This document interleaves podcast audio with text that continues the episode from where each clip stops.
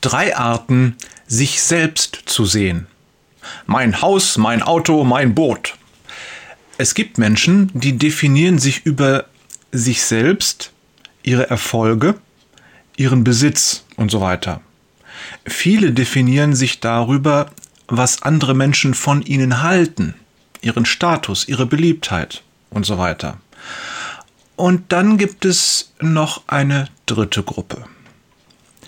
Grundsätzlich können wir zwischen drei Perspektiven wählen, in denen wir uns selbst sehen wollen und nach denen wir dann entsprechend leben.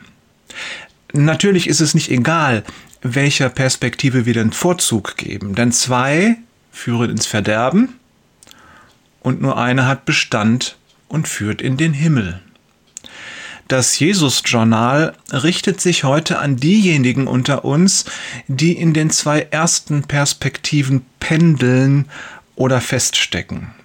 Diejenigen, die vielleicht schon mal den einen oder anderen Fuß in die dritte Perspektive setzen, aber von dem letzten Schritt, dem endgültigen Wechsel, zurückschrecken. Tritt heute über diese Schwelle. Aber genug der Vorrede was sind die drei Perspektiven, in denen wir uns selbst sehen können? Prinzipiell kommt es bei den Perspektiven darauf an, wessen Maßstab du anlegst. Durch wessen Augen betrachtest du dich selbst und dein Leben? Betrachtest du dich durch deine eigenen Augen? Wer sich vornehmlich durch seine eigenen Augen betrachtet, der will es sich selbst recht machen. Er hält sich selbst für den Mittelpunkt des eigenen Lebens oder gar des Universums.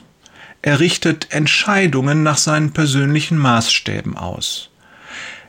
Diese Sichtweise steht im grellen Kontrast zu dem, was Gott möchte. Die Bibel sagt zum Beispiel, Wehe denen, die in ihren eigenen Augen weise sind und die sich selbst für verständig halten. Jesaja Kapitel 5, Vers 21. Betrachtest du dich durch die Augen anderer Menschen? Diese Betrachtungsweise scheint edler zu sein als die reine Ich-Bezogenheit. Immerhin, ich richte mich danach, was andere Menschen von mir halten.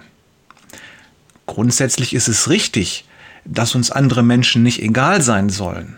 Im Gegenteil, die Bibel macht deutlich, dass die Nächstenliebe an die zweiterste Stelle in unserem Leben gehört.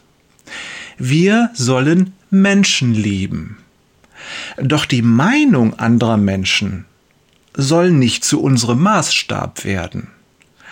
Und das wird sie dann, wenn wir ihr diese Macht geben, wenn wir danach streben, zu gefallen. Wir sollen lieben, doch wir sollen nicht danach streben, geliebt zu werden.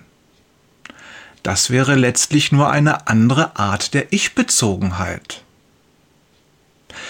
Betrachtest du dich durch die Augen Gottes? Das ist der einzig richtige Weg. Ich kann das deshalb so bestimmt sagen, weil die Bibel keinen Zweifel daran aufkommen lässt, dass es genau so ist. Es wird der Tag kommen, da sind alle Meinungen und Sichtweisen von uns Menschen ohne Belang. Da kommt es einzig darauf an, was Gott von uns hält und wie er uns sieht. Ist es nicht schlau, diesen Umstand zu bedenken?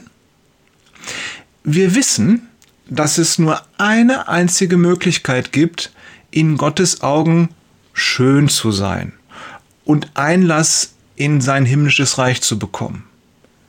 In Jesus Christus.